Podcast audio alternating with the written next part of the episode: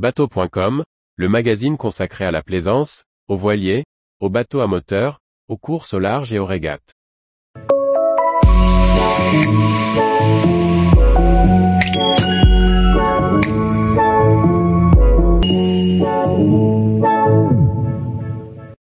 Essai 67, un catamaran luxueux pour naviguer en mode troller. Par Chloé Tortera. En vue de remplacer le 620 et 630 mailles, Lagoon a préféré miser sur le luxe et développer de nouveaux modèles plus grands, made in VPLP.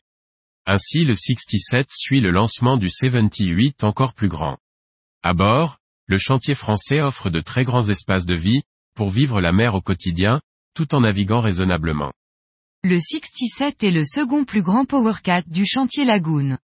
Ce modèle de 20 mètres dont la construction a été confiée au cabinet VPLP offre pas moins de 120 mètres carrés de surface intérieure et pratiquement pareil en extérieur.